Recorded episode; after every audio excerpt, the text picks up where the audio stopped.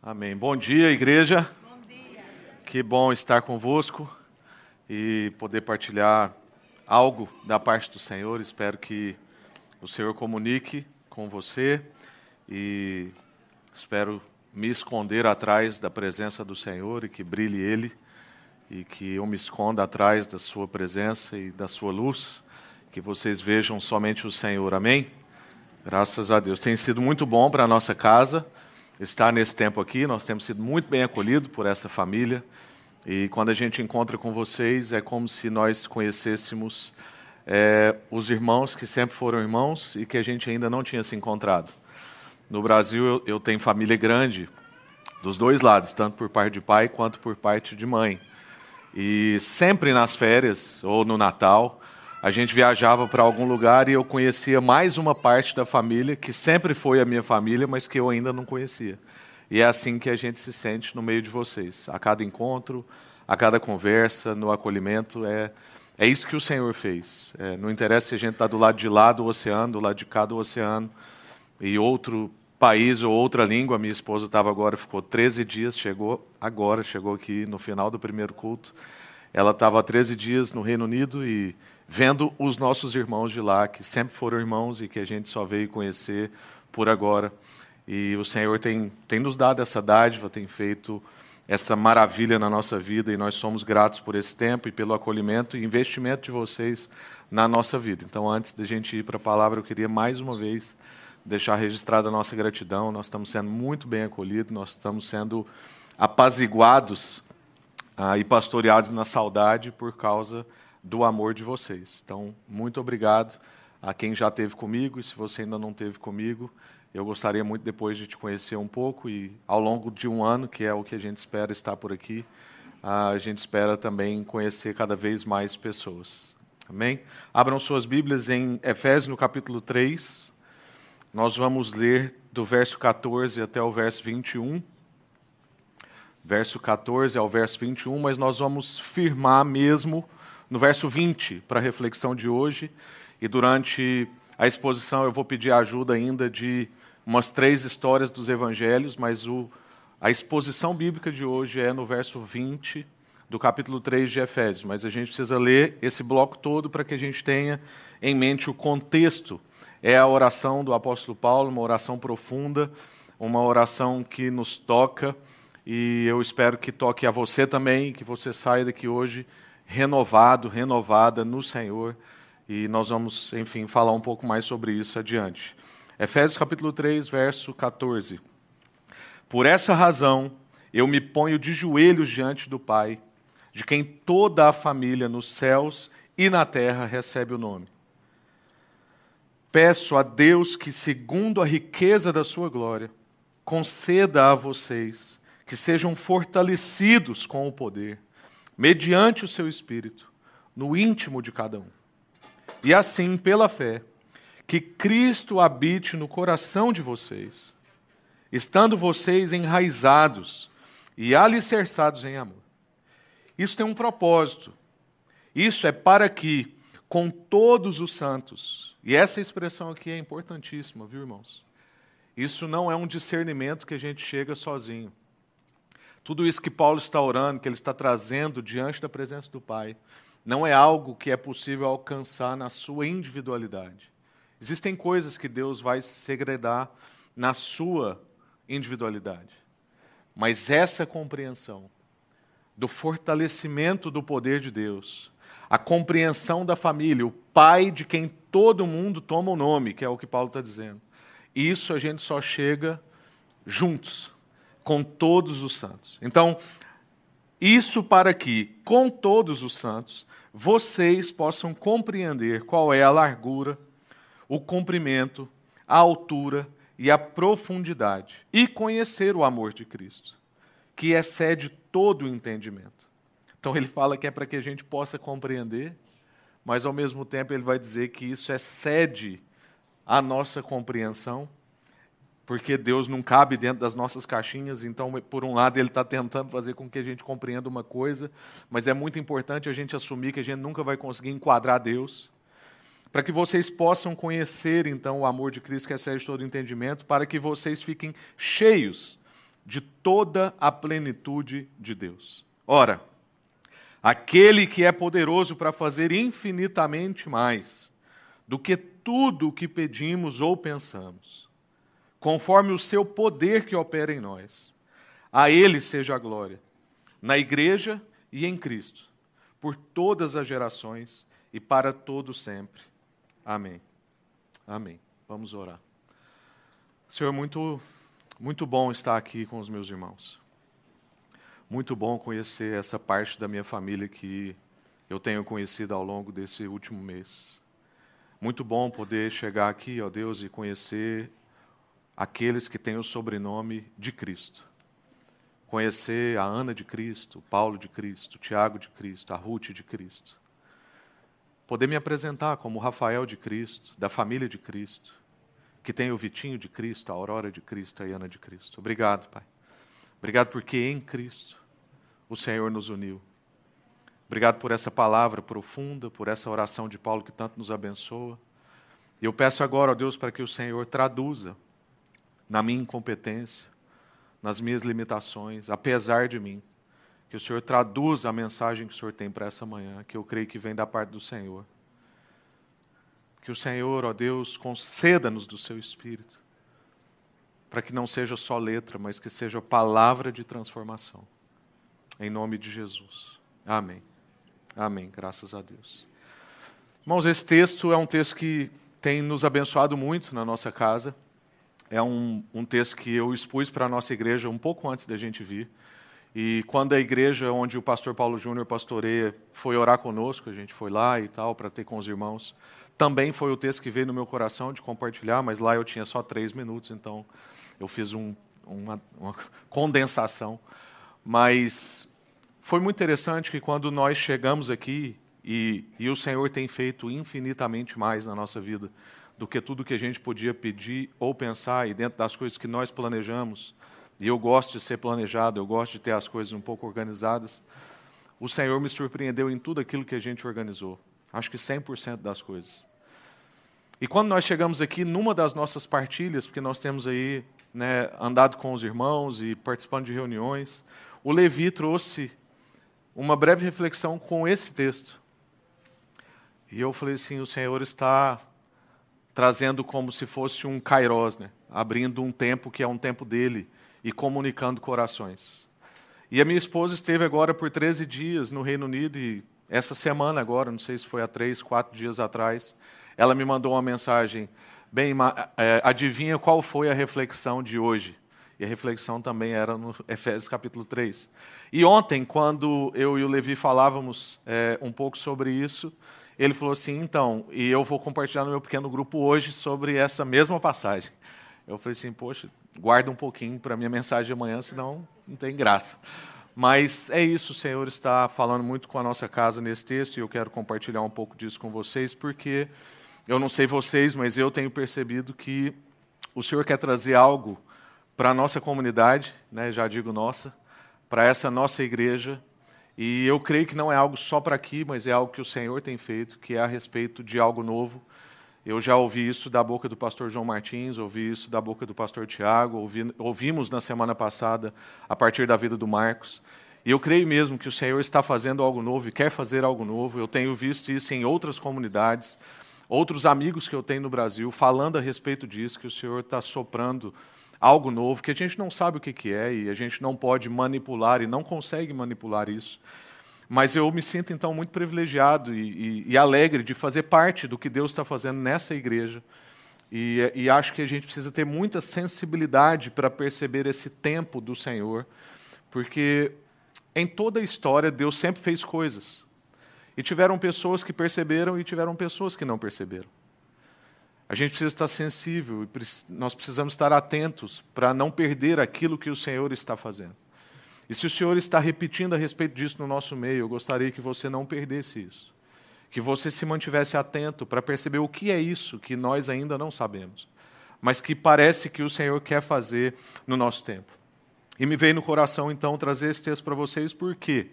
Porque eu creio que se nós vamos viver algo novo e que seja de fato genuíno e que seja de fato algo espiritual e que não seja nada feito por homens, produzido pela eloquência de quem sobe aqui. Esse algo novo que nós vamos viver precisa começar a partir do lugar da oração.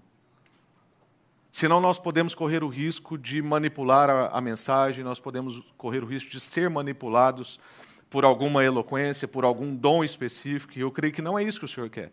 O Senhor quer fazer algo realmente espiritual, algo realmente genuíno, e isso começa na oração. Nós vemos isso, por exemplo, muito explícito no livro de Atos, que é o início da igreja. O inicinho de Atos, ali, capítulo 1 e 2, vai dizer que os discípulos estavam reunidos num lugar. Eles estavam, como Paulo disse, todos, com todos os santos. Eles estavam todos juntos num lugar e fazendo uma coisa, que era o que Paulo estava fazendo aqui. Em oração diante de Deus. E eles viveram algo que é impossível de se fabricar por pessoas. A gente não consegue criar esse ambiente. A gente não consegue fabricar a presença de Deus.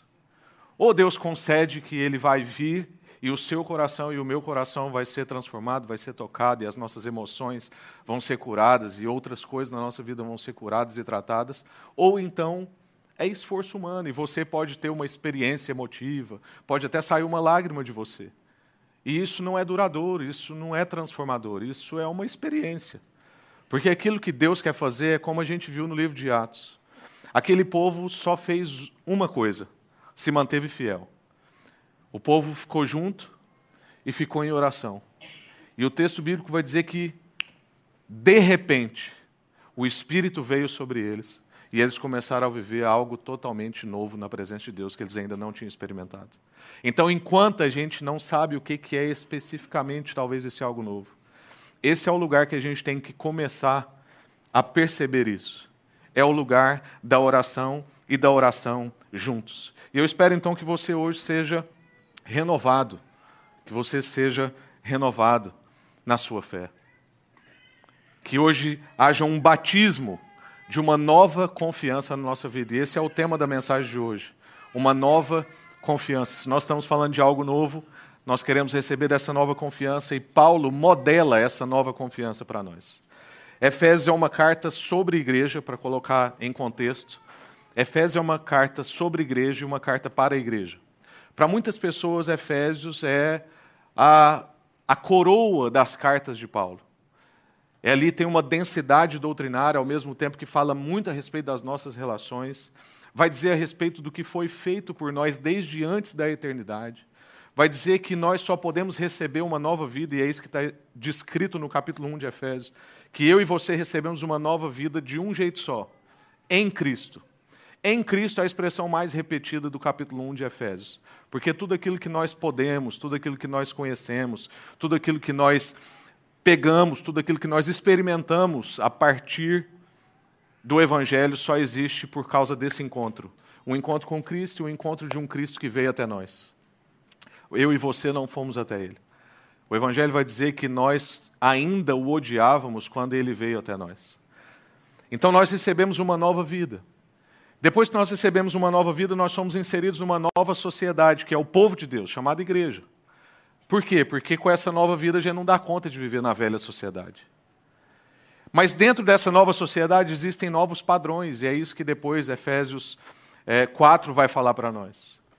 E esses novos padrões são para nós vivermos novos relacionamentos, que são os relacionamentos que o Senhor deu para nós no ambiente da igreja. Então, Efésios fala a respeito do novo de Deus.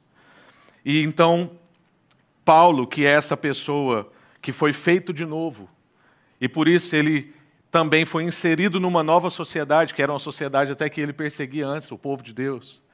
Mas uma pessoa feito de novo, faz parte de uma nova sociedade, agora também é batizado e cheio com uma nova confiança. E com essa confiança que ele entra diante da presença de Deus, como diz também o autor de Hebreus. Entremos na presença do Senhor confiantemente, é o que fala lá em Hebreus. Paulo, então, está aqui ajudando a gente a ser ministrado nessa nova confiança e ter a nossa fé renovada, como eu disse, para que a gente possa então ter uma confiança que se mostra pelo menos em dois aspectos no verso 20 que nós lemos aqui: uma confiança corajosa e uma confiança audaciosa. É isso que Paulo está fazendo com a gente, é isso que nós queremos perceber. Esse texto é um texto daqueles que a gente fica quase que sem palavras, porque ele usa tudo no superlativo. Paulo faz questão de falar toda a plenitude. Isso é a redundância da redundância. Porque se é plenitude, já é tudo, mas ele vai dizer que é para a gente perceber com toda a plenitude. E aí, depois que ele já fez um bloco falando sobre altura, largura, comprimento, profundidade, ele ainda vai usar a palavra infinitamente mais, como se tivesse sido pouco. Porque ele não, ele não dá conta, ele está tentando pôr em linguagens. Paulo está cavando, cavando, cavando, cavando. Mas ele não desiste, porque ele foi batizado com essa nova confiança. E é com isso que eu quero que a gente entre nesse novo de Deus. Eu acho que é isso que Deus espera pra, de nós, que a gente cave, cave, cave, e cave nesse lugar da oração, e não só da oração, mas da oração juntos. É isso que Paulo está ensinando e ministrando para nós, e é isso que a palavra de Deus quer nos comunicar. Como eu disse, essa palavra, essa confiança, essa nova confiança é uma confiança que é corajosa.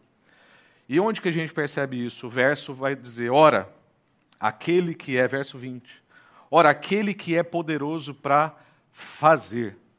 Ele é poderoso e ele faz. E por isso a gente pode então ter uma confiança corajosa, a gente pode confiar que o Senhor é aquele que faz, que opera é aquele que está intervindo, que está atuando. Tem uma história que ajuda a gente a entender a respeito dessa confiança corajosa, dessa oração corajosa. É a história do endemoniado gadareno. Provavelmente acho que é a história que mais me cativa nos evangelhos. Todo mundo tem isso, né? O evangelho é lindo, mas todo mundo tem às vezes uma história que te cativa mais. E Marcos 5 é um trecho que me cativa muito. Eu gosto muito de trabalhar e Marcos capítulo 5 mostra um dia de trabalho de Jesus.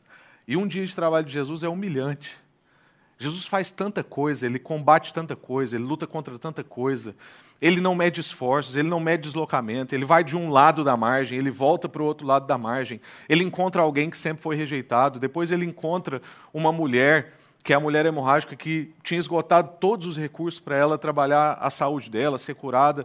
Depois ele tem com um homem que era um homem importante economicamente e também espiritualmente, era um homem da fé, era conhecido de todos. Jesus não, sabe assim, ele, ele tem os momentos de pausa, mas quando Jesus está trabalhando, ele, ele é muito intenso. E o que eu sinto às vezes é que nós temos poucos momentos de pausa, mas o nosso trabalho também é. Muitas vezes a gente não entra como a gente deveria nos nossos encontros, no nosso trabalho. E Marcos capítulo 5, então, vai dizer que Jesus foi de um lado da margem. E a única coisa que Jesus fez desse lado da margem, pensa, Jesus pôs todo mundo para trabalhar, Jesus cruzou uma margem que eu não sei que tamanho era, mas para ter um encontro, um encontro com o endemoniado de Gadara. Aquele homem vivia acorrentado num cemitério, ele vivia acorrentado a sepulcros. A vida toda ele ficou ali.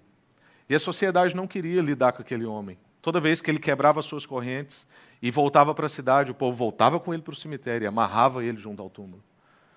Porque a verdade é que nós somos assim. Muitas vezes nós não queremos ter que lidar com as coisas difíceis. Nós não queremos lidar principalmente com o desconhecido. Nós não queremos lidar com coisas que vão exigir da gente tempo, atenção, trabalho, esforço, que vão exigir de nós muito mais do que a gente estava disposto a entregar.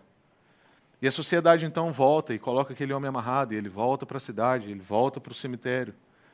E Jesus, que não está tão preocupado, e isso é um conflito com a nossa vida, porque ele não está tão preocupado em nos livrar, mas ele está ocupado em trabalhar em nós, em fazer ele mesmo formado na nossa vida. Então, para você que talvez tenha uma fé escapista, a fé não é escapista. Se fosse, a igreja seria a maior vendedora de caixões da história. Porque a gente faria um apelo para a salvação, na hora que a pessoa levantasse a mão, ela já caía. Mas se a gente é salvo e continua aqui, é porque Deus quer trabalhar com a nossa vida. E às vezes a gente acha até que o nosso serviço e as coisas que nós fazemos é o trabalho, que Deus está fazendo algo que Ele precisa da gente para fazer, então a gente quer fazer um serviço bem feito. Não tem problema a gente querer fazer serviço bem feito. Eu sou a favor da excelência. Fazer tudo com maestria. Mas a, o motivo pelo qual nós estamos aqui não é o trabalho em si, o motivo é a gente. Então, o modelo de, bem, de ser bem-sucedido de Jesus é diferente do nosso. Por exemplo, pode ser que eu organize aqui um evento na igreja e o evento dá tudo errado. na nossa ótica. A luz falhou, a projeção foi atrasada, a música, o instrumento não estava ligado, isso provocou tensões nas relações, mas aí forçou a gente a se encontrar, a ter que orar, um pedir perdão para o outro, a gente poder rever o Senhor, e no fim do evento, que deu tudo errado, nós ficamos mais unidos. O evento deu certo ou o evento deu errado? O evento deu certo. Porque esse é o trabalho. As nossas relações ficarem mais ajustadas, nós ficarmos mais alinhados com o Senhor e Cristo ser melhor formado na nossa vida. Então está lá aquele homem. Jesus tem um encontro com aquele homem. Aquele homem, possuído por demônios, vem ter com Jesus. Jesus liberta o homem. E quando Jesus está indo embora, voltando para o outro lado da margem para trabalhar mais, esse homem chega até Jesus e fala assim: Me deixa ir com o Senhor. Ele está demonstrando coragem. Ele teve um encontro com Jesus, ele foi liberto, e a partir desse encontro com Jesus, ele se torna uma pessoa corajosa. Mas Jesus exige dele muito mais coragem do que ele estava disposto a dar. Porque ir com Jesus era, era assistir ao que Jesus faz. Mas Jesus diz para ele: Não, você não vai vir comigo. Você volta para o seu povo e compartilha com eles aquilo que você experimentou. Você estava perdido e foi encontrado. Você estava doente e foi curado. Você não tinha solução e alguém te deu solução. E é preciso muito mais coragem para ficar, talvez, longe de Jesus, em certo sentido, como nós estamos, do que para ficar pertinho de Jesus. Por isso que eu e você, constantemente, às vezes, quando a coisa aperta muito na nossa vida, a gente ora e fala assim: Deus, leva a gente. Leva a gente, está difícil demais aqui. Mas Jesus quer batizar a gente com mais um pouco de coragem. Porque o encontro com Jesus batiza-nos com uma nova confiança e uma confiança corajosa. Para a gente fazer muito mais do que a gente pensou que estava disposto. Aquele homem falou assim: Poxa, eu estou disposto a largar tudo, eu vou com Jesus. Isso já é coragem. Mas Jesus falou com ele assim: É possível você ter ainda mais coragem. Porque batizado com essa nova confiança, essa nova confiança te batiza com uma confiança ainda mais corajosa do que você tinha. Voltando para o nosso texto, o que Paulo está fazendo então nessa oração é que ele está encorajando os irmãos. Ele quer encorajar os irmãos a crer que as orações não são palavras jogadas ao vento. Oração não é uma conversa consigo mesmo. A oração não é uma terapia, a oração não é uma conversa com o universo, a oração não é algo que talvez vai acontecer, a oração não é um reforço positivo. Não. A oração é uma conversa com o Senhor de todas as coisas. Para o Senhor não tem nada menos importante, como já disse um grande teólogo chamado Abraham Kuyper, da Holanda. Ele disse uma frase que era: Não existe nem um centímetro quadrado sequer que Jesus não coloque o pé e diga: Isso é meu. O seu trabalho, a sua família, as suas decisões, o seu drama emocional, sua seu desafio na criação de filhos. Você que é filho, que tem dificuldade de acesso ao coração dos seus pais, não tem nenhum centímetro quadrado da sua e da minha existência que o Senhor não diga: Isso é meu. E se é meu, eu posso dar um jeito. E muitas vezes não é só dar um jeito na situação, é dar um jeito na gente. E a gente aprender a viver dentro daquela situação e ser instrumento de transformação para aquela situação. É isso que Paulo está fazendo. Paulo está mostrando para a gente que oração é uma conversa com esse Deus que é Senhor sobre todas as coisas, o Pai da família, como ele diz. O Deus de toda glória, poderoso. E ele é poderoso, Paulo diz, para fazer. Ele é um Deus que opera, é um Deus que age, é um Deus que intervém. Não é um Senhor que está longe. Nós oramos a um Deus que ouve pessoalmente, que pode fazer e que responde. A gente acabou de ver aqui a dedicação de uma criança. Uma das coisas que eu mais gosto aqui da, da Igreja Casa da Cidade é um barulhinho da criança. Porque o barulho de criança lembra a gente que a gente não está num evento, mas que nós estamos numa reunião de família. Não é isso? Para ir no evento, a gente vai para outros lugares. Para a igreja é um encontro de família. Aí tem um barulho, é claro que tem limite para o barulho, se começa a interferir demais, aí o pai sai, a mãe sai, enfim, mas algum som é muito importante para a gente lembrar que a gente não está no evento. Mas, enfim, eu estou citando isso porque ontem o, o Vitor, meu filho, né, tem seis anos, ele me fez uma pergunta, assim, porque ele, ele pegou aquela virose que rodou aqui domingo, que já foi dito, E na segunda-feira ele vomitou várias vezes. E ontem, não sei porquê, foi uma coisa assim, inesperada, ele falou assim: Papai, sabe por que, que aquele dia que eu estava passando mal, eu não vomitei no chão? Eu falei assim: Não, filho, por quê?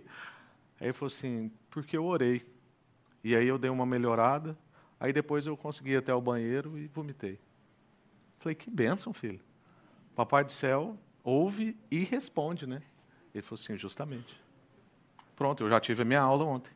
É esse Deus que nós oramos, que ouve pessoalmente, um Deus que faz. O nosso Deus é Deus de ação, ele não é distante, não está morto, não deixou o mundo por conta própria. Não, ele está operando. Como vocês dizem aqui, ele está a operar. Né? Eu estou tentando me deixar o meu gerúndio, mas é difícil.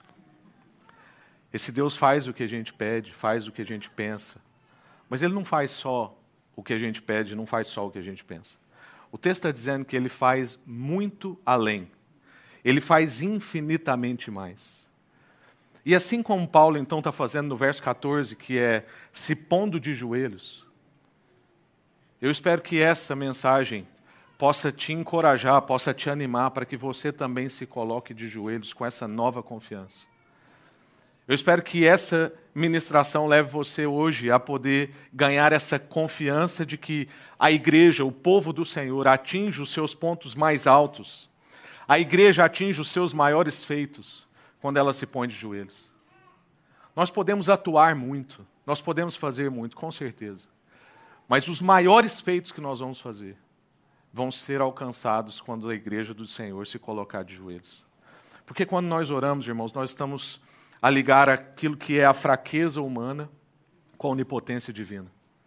Quando nós dobramos os nossos joelhos em oração, nós estamos transcendendo, nós estamos elevando, nós estamos transpondo realidades. Quando nós oramos, nós estamos acessando a despensa de Deus. Quando nós oramos, nós estamos acessando o impossível. Quando nós oramos, nós estamos acessando fé, graça, visão, direção, revelação, coragem. Nós estamos sendo batizados com essa nova confiança, uma confiança corajosa. E a outra coisa que eu disse que a gente percebe nessa oração é que essa nova confiança é uma confiança audaciosa. Então ela é corajosa e ela é audaciosa. O verso continua, verso 20. Aquele que pode fazer infinitamente mais do que tudo que pedimos ou pensamos, conforme o seu poder que opera em nós. E aqui eu vou pedir outra ajuda de história que está naquele bloco que eu disse de Marcos capítulo 5, que é a história da mulher hemorrágica. Essa mulher tinha um problema crônico, já tinha tentado todos os recursos. O texto bíblico vai dizer que tudo que poderia ser feito, aquela mulher já tinha tentado fazer. E o texto também diz para nós que aquilo era, um, aquilo era um drama, por quê? Primeiro, porque aquela mulher era mulher. E ser mulher é difícil, ainda hoje, mas nos tempos de Jesus era muito mais difícil. A mulher não era contada numericamente. E para piorar, naquele tempo não tinham medidas sanitárias como a gente tem hoje. Então, de fato, uma mulher que está em sangramento viver em público era é, não pode. Aquilo podia disseminar doença, enfim. Então aquela mulher estava sendo bem audaciosa, porque ela não só estava em público, como ela estava no meio de uma multidão. E ela estava correndo risco de vida, porque se alguém a percebesse, ela poderia ser apedrejada pela lei. Ela não poderia, ela deveria ser apedrejada pela lei. E ela também estava colocando a vida de todo mundo em risco. Uma mulher bem audaciosa. Jesus está numa situação dramática, porque acabou de vir de uma expulsão de demônio que não era um demônio, mas eram todos. Quando Jesus entrevista o endemoniado gadareno, ele fala assim: qual é o seu nome? Ele diz Legião, que para muitos entende como todos. Aí Jesus vem desse embate, é interpelado por Jairo, que tem uma filha à beira da morte, mas no meio do caminho entra uma mulher e toca no manto dele. E essa mulher tinha uma percepção da fé bem mística, do tipo que às vezes a gente enfrenta muito lá no Brasil, aquela coisa de ter a Bíblia aberta no cômodo para abençoar a casa, ou colocar uma água em cima da televisão, que aquilo vai, sei lá, a água veio de Israel. Tem muitas coisas dessas bagunças por lá, não sei se tem por aqui. É, essa mulher, às vezes, tinha uma compreensão assim, sabe? Se eu simplesmente tocar no manto. Mas tudo bem, porque o Senhor honra a nossa fé quando a gente ainda não tem um encontro com Ele. O problema é quando a gente está no ambiente da igreja e continua com essas coisas. E isso é como se fosse jogar o poder de Deus assim. Porque a gente ficar colocando a nossa fé num, numa água, numa página, e, enfim. Essa mulher toca no manto de Jesus e ela é curada. Ela é audaciosa, mas como a gente viu também na vida do endemoniado gadareno, toda vez que a gente tem um encontro com Jesus, aquilo que a gente acha que é talvez um ponto forte da nossa vida, ele fica pequeno. Porque o encontro com Jesus faz a gente poder infinitamente mais. Então, o Senhor nos estica, o Senhor dilata as nossas medidas. Sempre cabe mais coragem, sempre cabe mais audácia. Aquela mulher tinha a audácia de tocar no manto, mas continuar invisível. Até porque se ela aparecesse em público, ela, ia, ela poderia ser morta. Mas Jesus pede para ela aparecer diante de todos, porque Jesus está querendo fazer duas coisas muito importantes com aquela mulher. Primeiro, é ter um encontro com ela. Porque nós não queremos ninguém curados das suas enfermidades físicas indo para o inferno. E as pessoas não vão para a eternidade com Jesus porque foram curadas fisicamente. As pessoas vão para a eternidade com Jesus porque tiveram um encontro com Jesus. Portanto, quem está só em busca do milagre ou da experiência é bom, mas é pouco. Nós podemos caminhar a passos largos para o inferno sendo curados das nossas enfermidades físicas. E não é isso que nós queremos. Inclusive, eu tenho percebido que muitas vezes Deus usa as nossas enfermidades físicas para que a gente seja verdadeiramente curado. Porque parece que só a partir de um desafio físico é que a gente abre os nossos olhos para ele. E Jesus então queria ter um encontro com aquela mulher, porque ele queria trazer para ela a cura verdadeira. Mas além disso, ele queria dar dignidade para aquela mulher, porque aquela mulher não poderia aparecer publicamente depois, porque as pessoas não iam saber que ela foi curada. E se ela aparecesse publicamente, ela poderia ser apedrejada, porque todo mundo conhecia aquela mulher naquele lugar. Mas quando Jesus pede para ela levantar, ele exige dela uma nova confiança. Uma confiança audaciosa. Uma confiança que vai muito além do que ela estava disposta a entregar. Quando a gente volta para o nosso texto, então, como eu disse, Efésios, o que, que Paulo está fazendo aos irmãos quando ele vai dizer que, depois de dizer aquele bloco de coisas já audaciosas, porque essa é conhecida, essa oração de Paulo, é conhecida pela maioria dos teólogos como a oração mais audaciosa de toda a Escritura. Essa oração é uma oração corajosa e uma oração audaciosa. E Paulo está dizendo aos irmãos: vocês acham que eu já fui audacioso demais? Não. Você acha que eu já fiz pedidos muito espetaculares? Você acha que eu fui longe demais? Você acha que eu estou em delírio porque eu estou na prisão? Porque vale lembrar isso. Paulo está escrevendo essas coisas que transcendem, que não cabe nessa sala, que não cabe na gente. Paulo está escrevendo isso de um lugar de prisão. Aí é como se Paulo estivesse dizendo: Você acha que eu estou louco porque eu estou preso? Então eu vou dizer para você: tudo que eu disse sobre altura, largura, comprimento, profundidade, usei ainda a expressão toda a plenitude. Eu vou concluir a minha oração dizendo: O Senhor ainda pode fazer muito além do que tudo que eu acabei de pedir, o que eu acabei de conceber no meu pensamento. Ele faz infinitamente mais. É isso que Paulo está dizendo. O que Paulo está dizendo é o seguinte, meus irmãos, não há limites na oração. Quando a gente entra nesse lugar e se coloca de joelhos, é como, é, é como não, é, ainda é limitado, mas é, é tipo o que o Doutor Estranho faz nos filmes da Marvel a gente entra em outras realidades.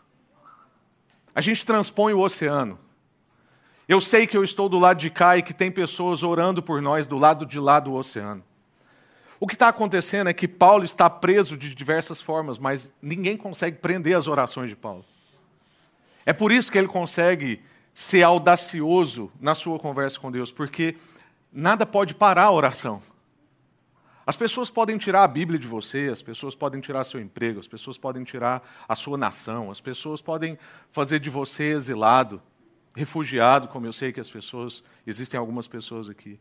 Mas ninguém pode tirar de você a sua relação com esse Deus. O povo de Deus que acolhe quem está refugiado, quem está afastado, quem está distanciado. Ninguém pode tirar isso. Quando Paulo está escrevendo, ele está preso numa dinâmica. Mas nas realidades espirituais, ele está mais livre do que nunca. Ele está transpondo realidades. Paulo está acessando o impossível, porque não há limites na oração. A graça do Senhor não é medida racionada. Nosso Deus é transbordante, é superabundante. Logo, ele não é mesquinho, não é limitado, não é míope. Então, quando a gente acha que sabe o que é o melhor para a gente, fala assim: Deus, eu já estudei aqui, se eu for para tal lugar, se eu morar em tal bairro, se eu conseguir tal trabalho, se eu tiver tanto por mês, se eu mudar de nação, se eu trocar de marido, às vezes acontece, está aí difícil no casamento. Você fala: Não, eu já planejei tudo. O que essa oração está nos lembrando é que aquilo que você consegue conceber ainda é pequeno, é míope, é pouco, diante do que Deus quer e pode fazer na nossa vida. Você acha então que existe uma doença difícil demais para o Senhor? Você acha que existe um casamento difícil demais para o Senhor? Você acha que existe um patrão, um chefe difícil demais para o Senhor? Você acha que existe um filho perdido demais para o Senhor? Você acha que existe um pai perdido demais para o Senhor? Como no meu caso agora, que meu país está eu acho que existe um país difícil demais para o Senhor. Irmãos, não reduza Deus. E receba nessa manhã uma nova confiança. Confiança corajosa e confiança audaciosa. Queria pedir para os irmãos subirem aqui e a gente terminar com uma canção. Mas enquanto eles vão subindo, eu, eu quero te convidar em oração. Todos nós temos vários desafios. Eu e você temos os nossos medos. Eu e você temos frustrações. Alguns de nós colecionam frustrações. Todos nós temos os nossos desafios. Sonhamos também, imaginamos, desejamos. Não é só de desafio que é feita a vida. Todos nós temos necessidades necessidade de direção, necessidade de paz, necessidade de, de aconchego, necessidade de conhecer a vontade de Deus, necessidade de auxílio em tempos de crise. Eu não sei você, eu tenho essas necessidades todas. Eu tenho frustrações, eu tenho sonhos, eu tenho desafios, mas eu também tenho desejo de conhecer a vontade de Deus, de ver a direção, de ter revelação. E eu te pergunto, nós vamos conseguir resposta para essas perguntas? Nós vamos conseguir solução para aquilo que a gente busca em algum lugar fora desse lugar da oração, fora dessa nova confiança que nós somos batizados quando nós temos um encontro com Jesus. Não existe um outro lugar. E se Deus está fazendo algo novo, e se Deus quer fazer algo novo, eu creio que hoje Ele pode batizar-nos com essa, essa nova confiança, um renovo de fé para que a gente então comece a conhecer esse novo a partir desse lugar. A nova confiança que vem do lugar da oração. E eu quero repetir para você, você e a igreja, nós, o povo de Deus, vamos conseguir atingir os nossos lugares mais altos e realizar os nossos maiores feitos quando a gente se colocar de joelhos. Portanto, eu quero te convidar a ser uma igreja de joelhos. E eu quero fazer parte de uma igreja de joelhos. Eu deixei lá no Brasil uma igreja de joelhos para que a gente tivesse aqui. E eu quero que a minha igreja do Brasil saiba que aqui nós temos uma igreja de joelhos, que transpõe realidades. E que o povo de lá pode saber que a gente também ora por lá. E a gente ora pela Ucrânia, a gente ora, ora pela Rússia, a gente ora pelo Reino Unido, e a gente ora pela África, e a gente ora pela China, e a gente ora por tantos lugares. Porque nesse lugar da oração não há limites nós podemos transpor realidades. E fazemos isso com uma nova confiança. E nessa nova confiança podemos ser surpreendidos pelo amor de Deus e por, pelo que esse amor faz. Muito mais da, do que a cura do seu físico, que é possível, totalmente possível. Muito mais do que a cura do seu casamento, que também é possível. Muito mais do que a reconciliação de um pai a um filho, um filho a pai, que é possível. É a última promessa do Antigo Testamento em Malaquias. O Senhor vem para reconciliar o coração de pais a filhos e filhos a pais. O Senhor pode, mas o Senhor pode ainda além, porque o Senhor pode te dar um encontro com Ele, e a partir desse encontro, todas as outras coisas passam a ser pequenas para você, porque esse encontro é tudo que a gente precisa. Um encontro com o Senhor, viver na presença dEle. Amém? Quero orar com você e a gente vai cantar. Senhor, muito obrigado pela Sua palavra, pelo renovo que ela traz. Obrigado, Senhor, por aquilo que o Senhor comunica, pela virtude do Senhor que extrapola a nossa capacidade. Obrigado, ó Deus, pela tradução do Espírito que, que faz até o meu outro sotaque poder ser compreendido, e isso é uma ação espiritual do Senhor. Obrigado, ó Deus, porque o Senhor hoje batiza-nos com uma nova confiança, porque cada vez que encontramos com o Senhor, encontramos com os irmãos, somos renovados na nossa fé. O Senhor usa o culto, usa a ceia, usa o louvor, usa a exposição da palavra como meios de graça para a nossa renovação. E eu sei que hoje, ó Deus, pessoas aqui que estão cansadas, pessoas que estão perdidas, pessoas que estavam desanimadas, pessoas que têm uma vida de oração medíocre, podem tomar decisões, ó Deus. Decisão por uma nova confiança uma confiança corajosa, uma confiança audaciosa. Pessoas aqui nessa manhã, ó Deus, que podem, que estão entrando na Sua presença, sabe, a caminho do trabalho, aquela oração urgente para o Senhor ajudar naquela reunião, ajudar naquele contrato, ajudar a aguentar aquele chefe difícil, ajudar a aguentar aquele funcionário que não faz as coisas. Nós, nós queremos mais do que isso, ó Deus. Nós queremos mais do que a nossa oração da refeição. Nós queremos ser batizados com essa nova confiança, queremos, ó Deus, fazer orações corajosas, orações audaciosas. Queremos viver esse novo que o Senhor está soprando. Se tem alguém aqui que não está experimentando nada, nenhuma brisa desse sopro, ó Deus, em nome de Jesus, nessa manhã. Sopra, Senhor. Sopra, sopra sobre nós. Queremos receber, ó Deus, esse renovo renova a nossa fé, renova a nossa alegria, renova a nossa esperança e batiza-nos com essa nova confiança. Em nome de Jesus. Amém.